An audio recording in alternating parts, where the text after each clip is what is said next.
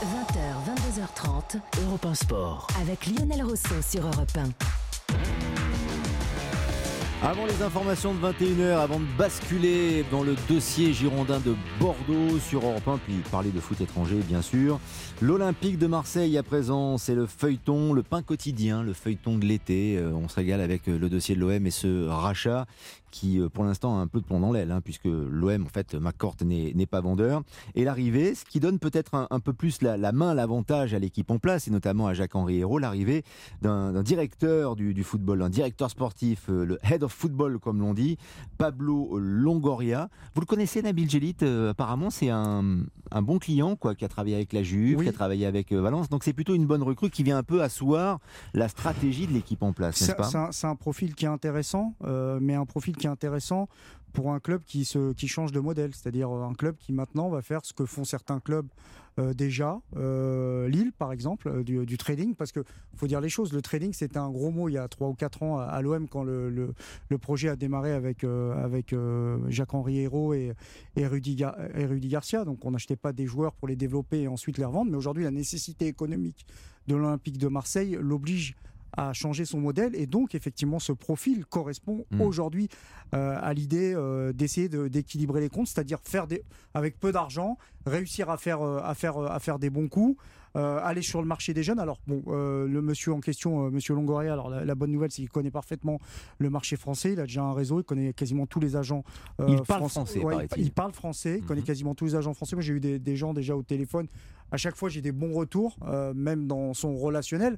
Sauf que là, il va changer de costume. Vous, avez parlé de Valence, vous avez parlé de la Juve, qui est davantage dans, un rôle d'adjoint, mais il a, il a vécu, il a vécu, il a les vécus de grands mhm. clubs. Quand vous travaillez à la Juve, vous êtes au quotidien euh, à la Juve. Valence aussi, c'est un club important et une place forte euh, dans le football euh, espagnol. Donc c'est un changement, c'est un changement de modèle pour l'Olympique de Marseille, si je comprends bien. Et c'est un changement aussi de braquet pour, pour monsieur Longoria. Donc, donc va falloir voir. va falloir voir quels moyens il a. Et puis, moi, je pense également qu'on a pris quelqu'un qui a une personnalité qui, à court terme, en tout cas, ne fera pas d'ombre à l'homme fort, à, l'homme fort Villas-Boas. Oui, voilà. Parce que si Villas-Boas l'a adoubé. Il a dit que c'était, il le connaissait, que c'était très bien qu'il rejoigne l'Olympique si de Marseille. Si vous faites venir Monchi, par exemple, euh, hmm. qui, est un directeur sportif hmm. euh, connu euh, en Europe, qui est passé par Séville ou Rome, toute la lumière va aller un peu plus vers Monchi, du moins, où ça va, ça va, ça va, être différent dans l'approche. on sent qu'il y a une vraie stature, une structuration du club euh, qui, est, clair. Là, avec Pablo, euh, Longoria, c'est euh, quelqu'un qui va, servir davantage de courroie de transmission et qui va travailler quelque part en binôme avec, avec Villas-Boas. Monchi ne va pas toujours demander son avis à, à Villas-Boas. Le profil donc de ce Pablo Longoria, euh, Pedro, c'est la, bonne stratégie. Si, comme le dit euh, Nabil, euh, cette stratégie change pour que Marseille puisse faire rentrer un peu d'argent dans les caisses, former de, jeunes joueurs, hein, si j'ai bien compris, faire du, trading et pouvoir se renflouer. Oui, de toute manière, la stratégie, a été, elle a été mise en place par le président Hérault dans ce sens-là. Après, moi, ce que j'attends de voir, c'est quand il va commencer à vendre des joueurs parce que je pense que, enfin, j'ai cru entendre que Marseille avait besoin d'argent. Mhm. Euh, pour l'instant, il n'y a pas de joueurs qui, ont été vendus. Maintenant, si lui il est là, c'est aussi pour vendre des joueurs, pour récupérer de l'argent dans les caisses. Euh, donc, euh, j'attends de voir. c'est peut-être aussi de par sa son expérience vendre un joueur qui en vaut 10, le vendre 20. Euh, pour, euh, pour, euh, pour essayer de faire rentrer un peu plus d'argent. Voilà, donc moi très sincèrement, que, le, que le club, de, que l'Olympique de Marseille se structure comme ça, il n'y a pas de problème. Au contraire, c'est que c'est qu'ils en ont besoin, c'est que s'ils veulent changer de stratégie, très bien. Mais il y a une saison à préparer, une saison en Ligue des Champions. Et que si tu commences à déplumer l'équipe parce que tu as besoin d'argent, euh, je pense pas que Villas-Boas soit, soit très heureux de ça. Euh, donc c'est pour ça que j'attends, j'attends hmm. de voir les, les, les, les, premières opérations qui vont être faites et euh, euh, et après après on jugera pour savoir si c'est si ça a été une bonne opportunité pour pour l'Olympique de Marseille. Mais en tout cas, il y a une saison à préparer et une saison à préparer en Ligue des Champions aussi. Oui. C'est peut-être la stratégie de la dernière chance pour euh, McCourt, Javier Prieto Santos. Voilà pourquoi euh, le propriétaire américain de l'OM ne veut pas vendre. Il se dit, on va essayer, peut-être a-t-il été convaincu par Jacques-Henri Hérault ou par d'autres, hein, je ne sais pas, là, je, j'imagine.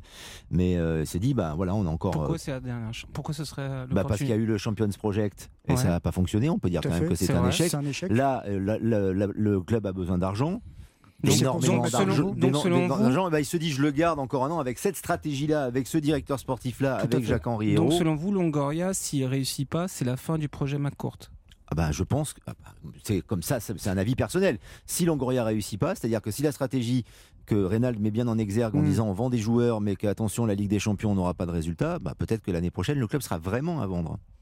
Non je le, le vois pas, je le vois pas trop comme ça. Moi, je trouve que Langoria, c'est quelqu'un déjà qui est spécialisé, qui a été longtemps spécialisé dans les U20, mhm. et je vois que l'OM fait, fait signer de plus en plus de, de contrats pro à des jeunes joueurs et mhm. se ressent sur sa formation. Il n'y a pas de phénomène, hein, de Morand, je préfère le dire. Il n'y a pas de phénomène, mais Longoria, c'est pas le bassin parisien. Bah justement, Longoria est capable de revendre euh, euh, tous ceux qui ne sont pas des phénomènes à un bon prix à d'autres à d'autres clubs. Il l'a fait. Euh, en Espagne avec euh, Recreativo Huelva. Euh, personne a, si vous connaissez un joueur du Recreativo Huelva de l'époque, vous, vous m'appelez parce que moi j'en connais pas. Bah, de l'époque ou d'aujourd'hui euh, non plus. Voilà. Donc, voilà.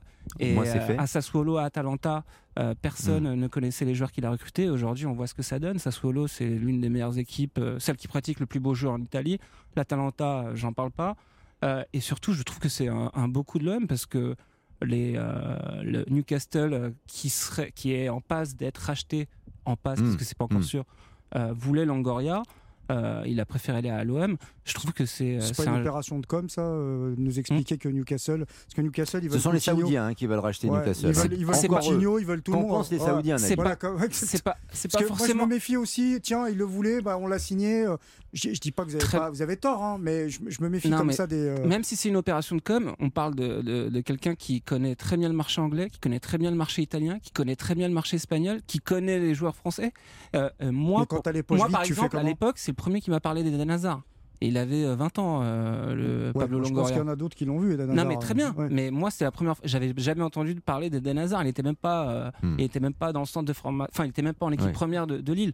Donc peut-être que lui, c'est peut-être qu'il m'a surpris, très bien. C'est en fait, c'est un très bon scout. C'est quelqu'un, c'est un très bon scout. Est-ce que c'est un très bon directeur sportif? Ça, c'est à voir. Mais à la Juve. En tout cas, il a été upgradé. Il est venu en tant que scout avec Ribalta, qui était, qui était le, le, directeur sportif, le chef scout de la Juve et il a pris la place de Ribalta. Donc si la Juve fait pas confiance à des peintres, euh, euh, je pense que ce ce monsieur-là, Longoria, est, est quelqu'un très bon dans son domaine. Pas Après, euh, sur les ventes, ça reste à voir. Voilà, j'ai pas de doute sur son expertise sur, mhm. sur, sur les joueurs. Il a participé notamment à l'arrivée de Coman du Paris Saint-Germain à la Juve il a, il a pas, il a pas que des réussites. Par exemple, euh, mais qui a que des euh, réussites Leonardo, il n'y a pas que des réussites non plus. Euh, de, de, Lyon à Valence, 15 millions d'euros, ça fait un peu cher. Mais enfin, ça c'est, c'est juste mon opinion. Mais c'est un excellent scout. Sauf que là, il va se retrouver avec d'autres compétences et d'autres responsabilités. Négocier les contrats, gérer également un budget d'un club qui n'est pas XXL. Et, et, et, je, et, je, poserai la question un peu, un peu naïvement. Marseille, c'est quoi? Marseille, c'est un grand club français. C'est un club qui aime les stars qui vend, qui ne, qui ne, qui n'achètent pas des joueurs historiquement pour les vendre, ou alors c'est rare parce qu'ils n'ont pas le choix. Drogba, Ribéry, Marseille, ils n'achètent pas un joueur un an pour le vendre. Ils ont besoin de passion, d'aimer, d'adorer, C'est important par rapport à du Bien sûr, c'est important par rapport à Mais ça fait, ah ça fait combien de temps qu'il n'y a pas une star à l'OM Non, mais très sincèrement, ça fait combien de temps À part Payet, ça fait combien de temps qu'il n'y a pas une star Non, mais c'est intéressant. Le grand attaquant là. Bah, non, mais Benedetto, personne ne le connaissait, c'est pas une star. Il est passé quelques mois quand même. Regardez. C'est important parce que Marseille, est-ce que Marseille a vocation à devenir ce que fait aujourd'hui Milan ou Porto? Mais Marseille, il faut qu'il revienne sur terre. Euh, c'est-à-dire qu'il c'est plus Bernard Tapie, il n'y a plus de Reggie Voleur, de, de Boxic, de Pelé, C'est tout l'intérêt de la stratégie.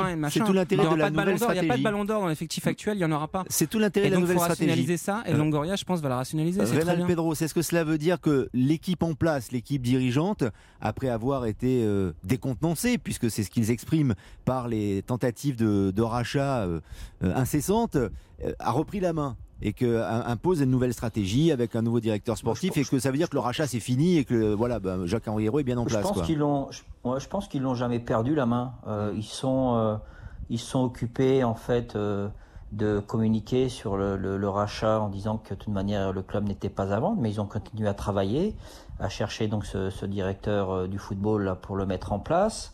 Enfin voilà quoi. Je moi je les ai jamais sentis spécialement déstabilisés.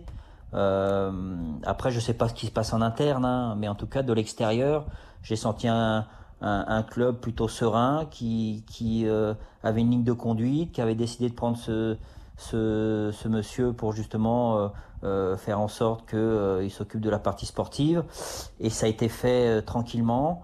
voilà, donc je suis pas, moi je suis pas, je suis, pas inquiet de, de, de ce côté-là. Ils ont tenu, ils ont tenu le cap malgré effectivement toutes les euh, toutes les relances incessantes de, de M. Boudjela. C'est pas un épiphénomène quand même, cette tentative de rachat au cœur de l'OM, Reynald je, très sincèrement, je, ça me fait sourire un peu parce que, parce que ça a été, ça a été tellement, c'était euh, tellement orchestré, ça a été tellement, euh, moi, et pour moi, il y a eu un, énorme manque de respect vis-à-vis du club de la part de, des, soi-disant repreneurs.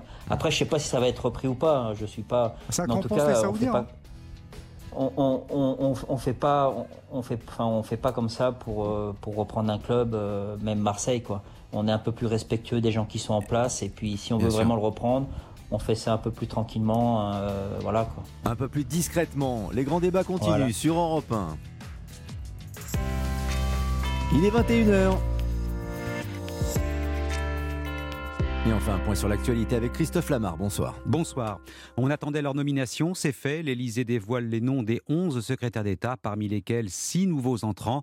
Clément Beaune aux affaires européennes, Béranger Rabat chargé de la biodiversité, Olivia Grégoire en charge de l'économie sociale, solidaire et responsable, Nathalie Elimas chargée de l'éducation prioritaire, Sarah El Herry chargée de la jeunesse et de l'engagement et enfin Joël Giraud en charge de la ruralité. Tous écologistes, c'est le titre d'une tribune que publie Jean Castex demain dans le quotidien Ouest France. Le Premier ministre y développe sa vision de l'écologie. Une priorité, dit-il. L'écologie à laquelle je crois est une écologie de proximité, de quartier et de terrain, défend le chef du gouvernement. L'Élysée planchera sur cette question demain au cours d'un conseil de défense. 30 milliards d'euros seront consacrés à la relance verte. Ce montant fait partie intégrante du plan de relance économique doté de 100 milliards d'euros. La disparition d'une star d'Hollywood, Olivia de Havilland, est morte. Elle est décédée à Paris, annonce son agent ce soir. La comédienne est indissociable du film de Victor Fleming, Autant en emporte le vent, aux côtés de Viviane Legge et Clark Gable. Au cours de sa carrière, Olivia de Havilland avait remporté deux fois l'Oscar de la meilleure actrice. Elle avait 104 ans. Les autorités tapent du poing sur la table à l'encontre de ceux qui ne respectent pas les mesures barrières. À Quiberon, 19 cas de contamination ont été enregistrés chez des personnes qui ont fréquenté le même bar. L'établissement est fermé pour deux mois. La préfecture annonce dans la foulée qu'elle va renforcer les contrôles dans tous les débits de boissons. Et de son côté, le maire de la commune décide d'interdire les plages de 21h à 7h du matin. Le déplacement de Gérald Darmanin perturbé à Saint-Étienne-du-Rouvray. Le ministre de l'Intérieur était venu participer aux hommages rendus au père Amel. Son discours a été interrompu par un ou plusieurs individus qui ont crié Darmanin, sale violeur. Onze personnes ont été interpellées, quatre ont été placées en garde à vue. Toutes seront verbalisées pour manifestation interdite, indique la préfecture. Le dessin du drapeau olympique a jugé 185 000 euros au cours d'une vente aux enchères à Cannes. C'est un collectionneur brésilien qui a acheté ce dessin original signé Pierre de Coubertin et datant de 1913. Europe 1. Écoutez le monde changer. 20h, 22h30. Europe 1 Sport. Avec Lionel Rousseau sur Europe 1. La grande soirée sport, la grande soirée football sur l'antenne d'Europe 1 avec Reynald Pedros, Radier Prieto Santos, Nabil Djelit à partir de 22h, donc dans une heure. Soyez au rendez-vous pour le premier épisode du podcast des 50 ans du Paris Saint-Germain. C'est déjà disponible sur europe1.fr. Il est très bien. Oui, absolument, sur les plateformes et euh, super. sur Europe 1 dès ce soir, premier épisode, et puis chaque week-end, samedi, dimanche à 22h, les coulisses et l'histoire du Paris Saint-Germain, les 50 ans, les 50 ans de, ce club. Mais en attendant, on va parler d'un autre club emblématique aussi, les Girondins de Bordeaux, avec nos experts, les Girondins de Bordeaux qui sont, c'est vrai, un petit peu dans la panade, la délicatesse, même si on sent qu'il peut y avoir une accalmie. Alors, on résume la situation, on avait fait un grand dossier d'ailleurs avec d'anciens Bordelais il y a 2-3 semaines de, cela sur notre antenne pour expliquer qu'il y avait franchement euh, des réticences euh, avec le président euh, actuel qui était sur la sellette et complètement détesté par les supporters notamment, que l'actionnaire américain était très absent, que le club était laissé un peu à l'abandon. Il y a eu pas mal de démissions aussi, direction de la com, direction sportive. L'entraîneur portugais Souza a laissé entendre il y a quelques semaines qu'il allait quitter le club. Or, tout porte à croire que finalement, il va rester et que les joueurs sont plutôt contents. Et puis maintenant, on est à la recherche d'un directeur sportif. Et parmi les directeurs ah. sportifs, bah, il y a Alain Roche, l'un de nos consultants euh, sur Europe 1 qu'on a contacté euh, hier. Il ne peut pas s'exprimer tout simplement parce que il n'est pas seul sur la liste. Voilà, c'est ah. pas encore fait, c'est pas officiel. Il peut y avoir du Olivier Piqueux, il y a une shortlist en effet, mais euh, pour l'instant, Alain Roche n'est pas le directeur sportif des Girondins de Bordeaux. Sans doute s'exprimera-t-il quand ce sera officiel, si ça venait à devenir officiel. Mais on a quand même l'impression Rénal Pedros qui a euh, une tendance à la calmie dans cet imbroglio girondin. Qu'est-ce que vous en pensez vu de votre fenêtre Ah bah ça, a été un drôle de bordel quand même. Hein. oui c'est vrai, c'est vrai. ça, a, été ça a été euh, incroyable entre Souza non je m'en vais, je, je, je, pars.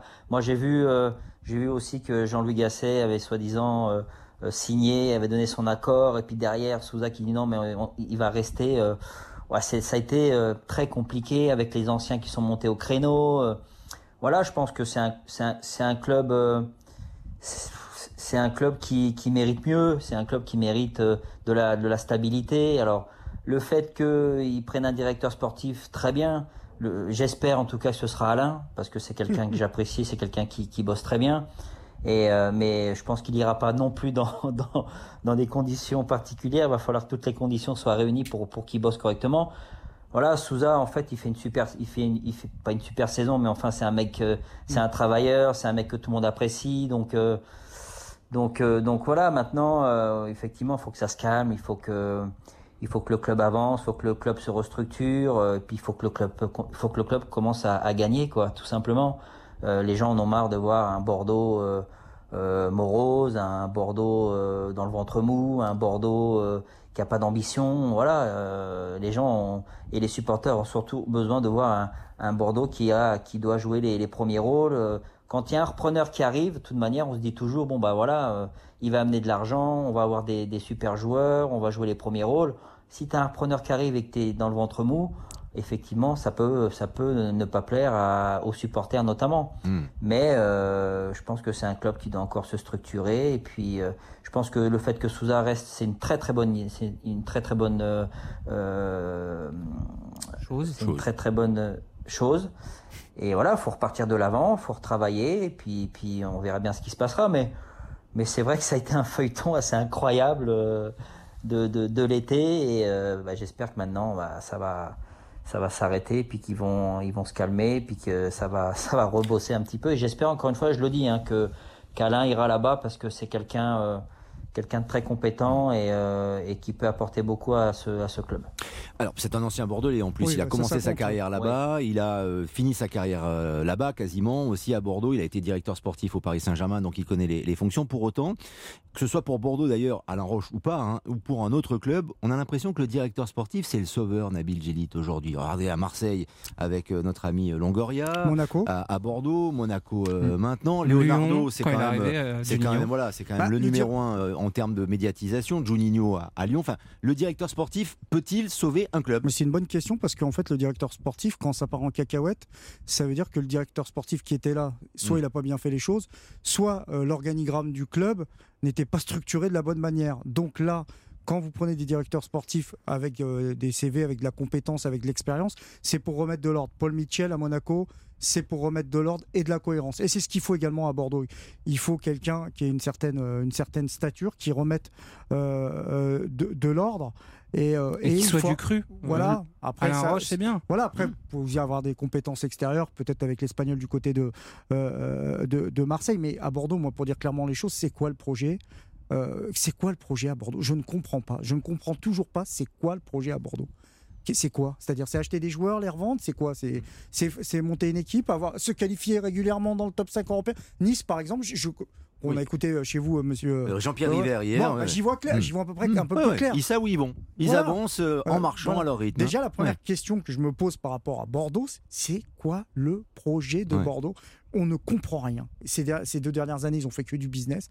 Ils ont ramené des joueurs avec des transferts bizarres, ou d'un 10 millions d'euros du côté de Reims, avec euh, l'agent euh, de l'entraîneur qui est dans le deal, etc. Non, mais je veux dire, non, mais c'est légal, hein. sauf que ça donne, ça renvoie pas une image. Euh, on va dire transparent. Voilà, ça, hmm. pas, ça, fait pas très sain, quoi. Donc entre guillemets, donc c'est aujourd'hui les questions moi qui, qui m'interpellent parce que globalement Bordeaux c'est un club qui est en train de retomber dans l'anonymat. C'est un grand club français, c'est un grand nom. Hmm. Mais Bordeaux ces dernières années, hmm. quelqu'un qui. Alors, je pose naïvement la question. On s'ennuie. Allez dehors, prenez un micro, allez voir le grand public. Demandez-leur de donner un ou deux noms de joueurs bordelais. Hmm. Il y a 20 ans, mais vous sortiez, je sais Bien sûr. Non, mais, on aurait dit Marius Trésor, Giresse, bah, Tigana. Là, aujourd'hui, peut-être Koscielny Costil. Voilà, mais, non, mais voilà, gardien peut-être. Non mais franchement, on est loin du compte. C'est vrai, il y, a un problème d'image. Euh, est-ce que vous avez l'impression que Bordeaux peut s'en sortir donc avec si un C'était qu'un problème d'image, ça irait, mais je pense que c'est pas qu'un problème Ce sont les joueurs aussi qui sont sur le les terrain. Les Américains, les repreneurs, hmm. euh, pardon, hmm. ils sont arrivés avec euh, on va on va on va mettre une expérience spectateur. Sauf que l'expérience spectateur, c'est pas de la NBA, on n'est pas en Amérique, on n'est pas en Floride, c'est pas Walt Disney. L'expérience spectateur, les spectateurs ils viennent pour voir un, spectacle qui est du football et si l'équipe ne joue pas bien et qu'elle n'a aucun moyen, qu'on lui donne pas les moyens de jouer bien, ça ne sert à rien. Paulo Souza, euh, comme l'a dit Reynald, je trouve qu'il a fait du bon boulot avec euh, le matériel qu'il avait, c'est-à-dire euh, des joueurs quasiment inconnus, hmm. moyens, si ce n'est inexpérimentés.